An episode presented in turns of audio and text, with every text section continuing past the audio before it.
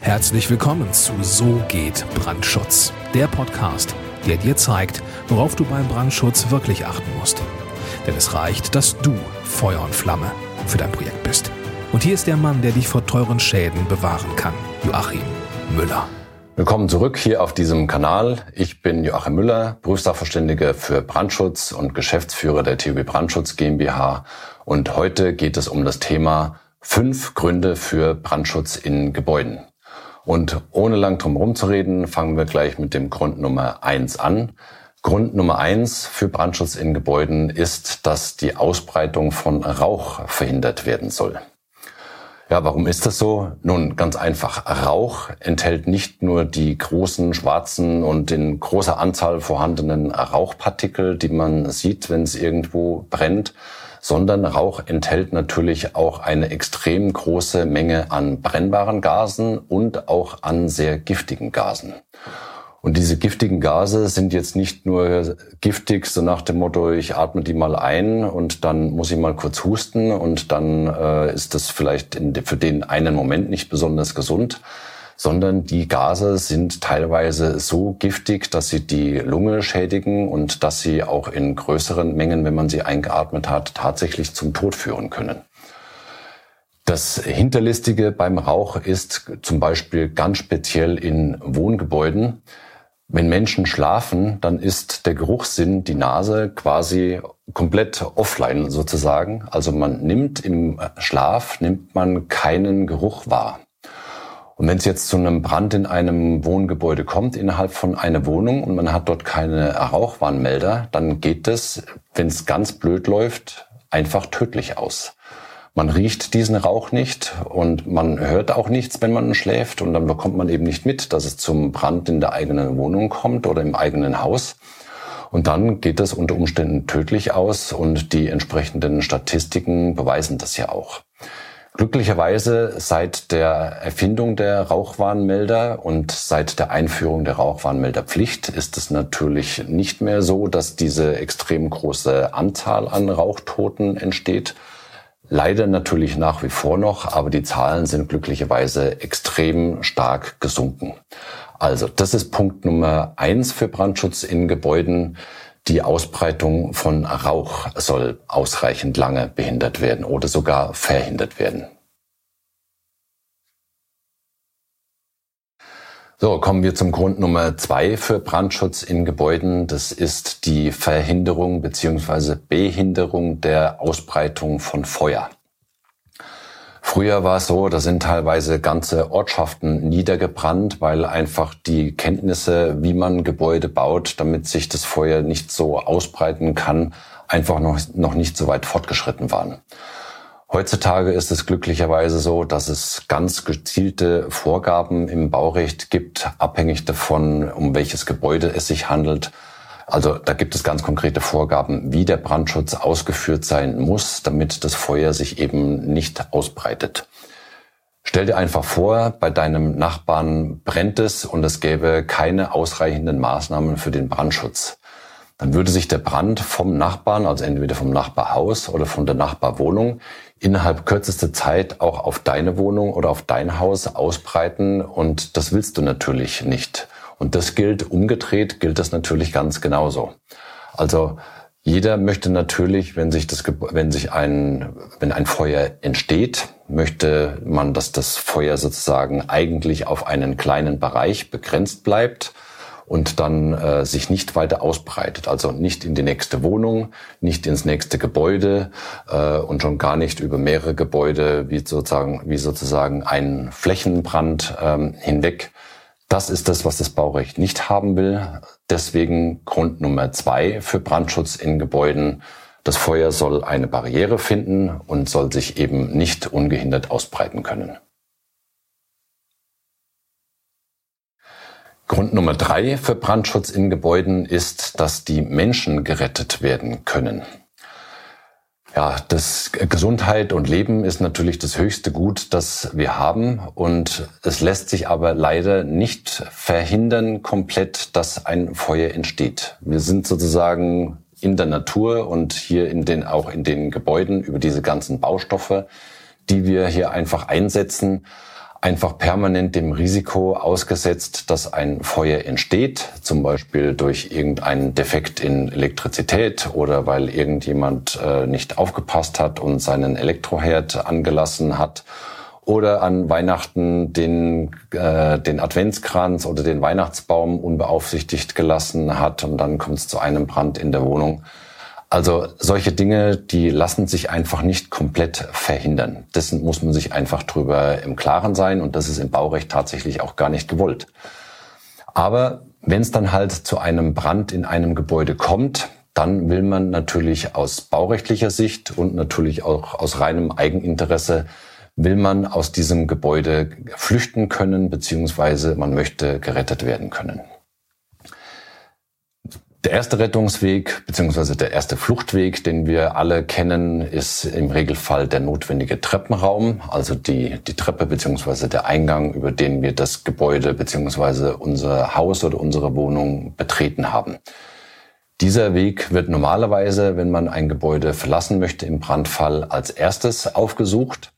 Aber jetzt kann es natürlich unglücklicherweise mal dazu kommen, dass Rauch in diesen Treppenraum eingedrungen ist und deswegen sieht das Baurecht tatsächlich vor, dass es noch einen zweiten Rettungsweg geben muss.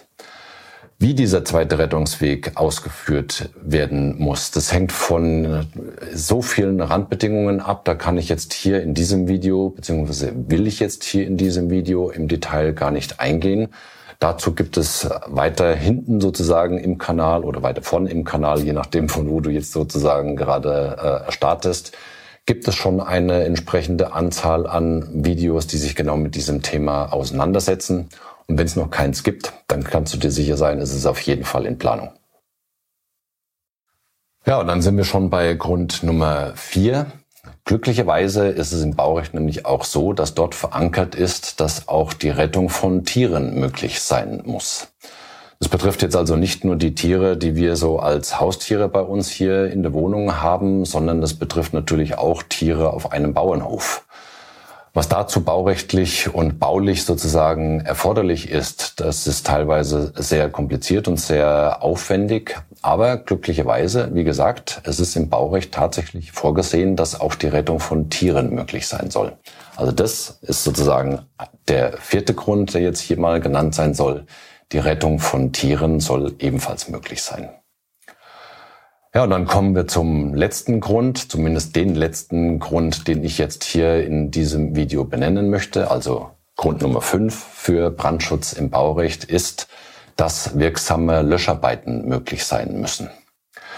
Es ist ja so, dass jede Gemeinde ihre Feuerwehr hat und die Feuerwehr ist jetzt nicht nur ein reiner Verein, wo man sich gesellig beisammensetzt und das ein oder andere Bier trinkt und die ein oder andere Grillwurst verputzt oder sonstiges tut, sondern die Feuerwehr hat schon aus langjähriger Tradition und langjähriger äh, Schadenserfahrung einfach den ganz bestimmten Zweck, dass sie sozusagen unser aller Leben und unser aller Gut retten sollen.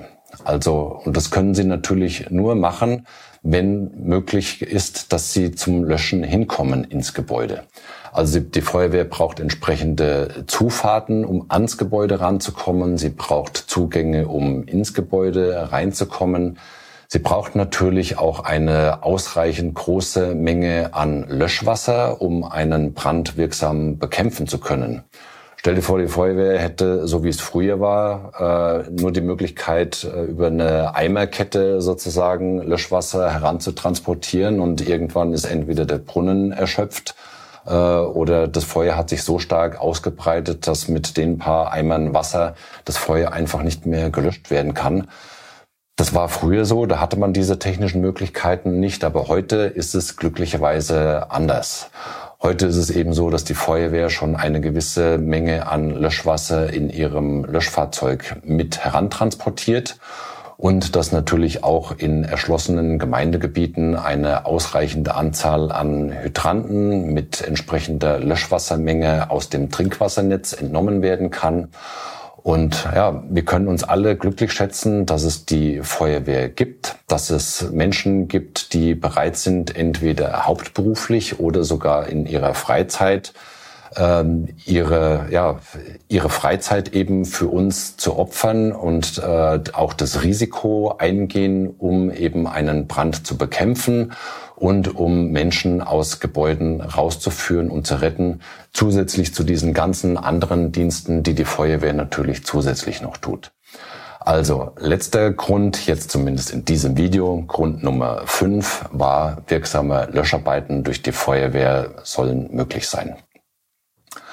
Ja, und wenn dir dieses Video gefallen hat, dann gib mir doch bitte einen Daumen hoch. Falls du den Kanal noch nicht abonniert hast, dann äh, abonniere ihn und äh, aktiviere auch diese Glocke, damit du immer informiert wirst, wenn es ein neues Video gibt.